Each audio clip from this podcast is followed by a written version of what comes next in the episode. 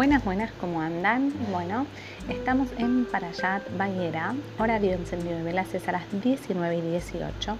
Y primero les quiero contar que hasta el martes estuve totalmente segura de que la Parayat de esta semana era Hayesara, al punto que me preguntó un alumno y con total, pero total seguridad, y él me dijo después, ¿me lo dijiste tan segura que dije, bueno, debo estar errado yo? Hasta que una alumna me dice, ¿ya estás segura? Porque la, tipo, ayer vimos la para allá con, otro moré y, era Bayera. Así que bueno, e, en mi, en mi, ¿cómo se dice? En mi atolondradez de esta semana, no sé si alguno tiene Instagram y vio mi video sobre cómo invertir y en qué invertir el tiempo y qué pasa cuando nos sobreexigimos, aun si las cosas nos encantan, los invito a verlo. Ahora, ya mi Silverman, por las dudas.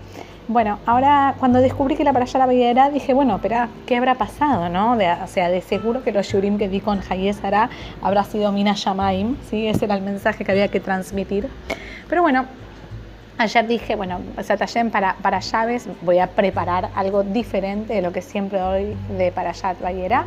Me senté con mi marido, entonces le dije, bueno, amor, ¿qué tenés para, para enseñarme, para contarme, para deslumbrarme de para allá?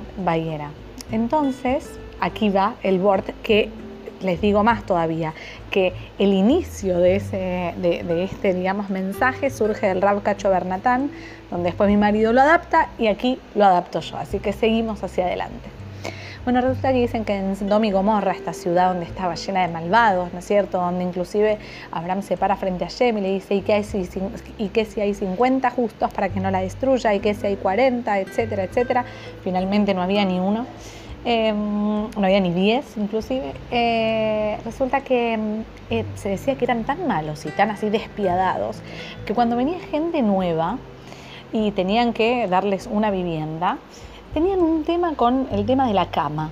¿A qué me refiero? Si, por ejemplo, una persona era más chica que la cama, literalmente lo estiraban, le hacían todo tipo de torturas para estirarle el cuerpo, para que llegue a la cama, ¿no? Y si la persona era más larga, tipo más alta que la cama, bueno, le tenían que cortar las piernas, así de simple. Entonces yo lo miro a mi marido y le digo, pero tipo, ¿cuál era el objetivo de esto, no es cierto? Ninguno, simplemente que no entraban en la cama. Y la cama tenía solamente una medida. Voy a correr porque se me está por cerrar una puerta. Bueno, escucharon el portazo. Em, tenía una medida. Entonces uno dice, bueno, ¿y esto qué nos enseña? O sea, porque sabemos que todo en la Torah viene a transmitirnos un mensaje. Y la realidad, gente, que tanto con la Torah y tanto en la vida misma hacemos esto una y cientos de veces. Nuestra vida, nuestra vida, nuestra visión, nuestra forma en la que queremos que las cosas se hagan o se supone que se tienen que hacer, porque la nuestra es la verdad, es nuestra cama. Y cuando viene una situación determinada, cuando viene la familia, cuando viene la pareja, cuando vienen inclusive, no sé, los amigos, y de repente no encajan en esa cama, que es la única cama que tengo y que conozco y que no me asusta porque de repente sé todo de esta cama, que es mi visión, ¿qué hago? Y tengo dos opciones.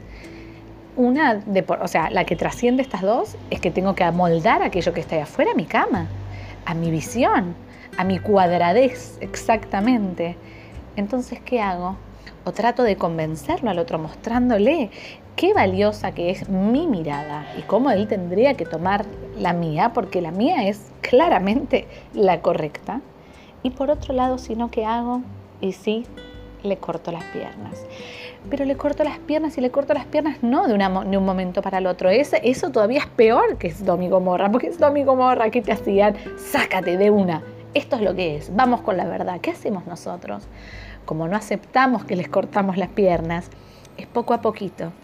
Es con, coartando determinadas opiniones, no dejando que el otro sea, tratando de imponer nuestra visión encima del otro.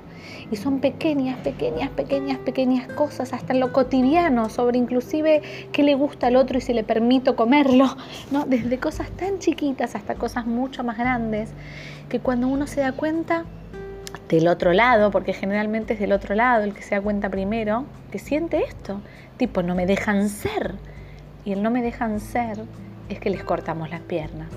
A veces estamos del otro lado y somos nosotros los que sentimos que nos están cortando las piernas. o no tenemos una opción muy grande. Y Baruch Hashem es que Hashem nos dio la palabra. Entonces, no hay nada que no se pueda solucionar con la palabra. Y no hay nada que permanezca estático o que sea así porque así es, sino que hay opción siempre de cambio, de mejoría, de búsqueda de un nuevo lugar y un mejor lugar para cada uno. Ahora, por otro lado, también lo hacemos con Torah y Mitzvot, cuando intentamos que la Torah justamente se convierta en esa cama, donde tomo lo que me queda bien, donde lo que no lo corto, y punto. Lo que entra en mi visión de lo que es la colección espiritual me va bien. Y lo que no, de nuevo, le corto las piernas, lo saco, porque no es válido.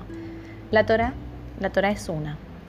Mientras que yo acepte que la Torah es una, que mi fe en Hashem no flaquee, sino que cada día intente, digamos, perseguirla aún más, profundizarla aún más, porque realmente es lo que tengo. Hashem me acompaña día a día en cada momento. cada momento elige que yo siga acá, confía en mí. Bueno, yo puedo aceptar que algunas cosas hoy no me comprometo a hacer, pero no la cambio. No elijo pensar que es como yo quiero que sea, sino que la Torah es una la conexión espiritual es de una forma determinada. Y yo hoy elijo hacer lo que estoy haciendo. Y Dios quiera que pueda crecer, no solamente en Torah y Mitzvot, no solamente en conexión con mi propia Neyama, que de seguro eso va a ser el primer paso. ¿Para qué? Para que pueda crecer en todo, en todo lo demás. Así que les deseo Shabbat Shalom y nos vemos la semana que viene.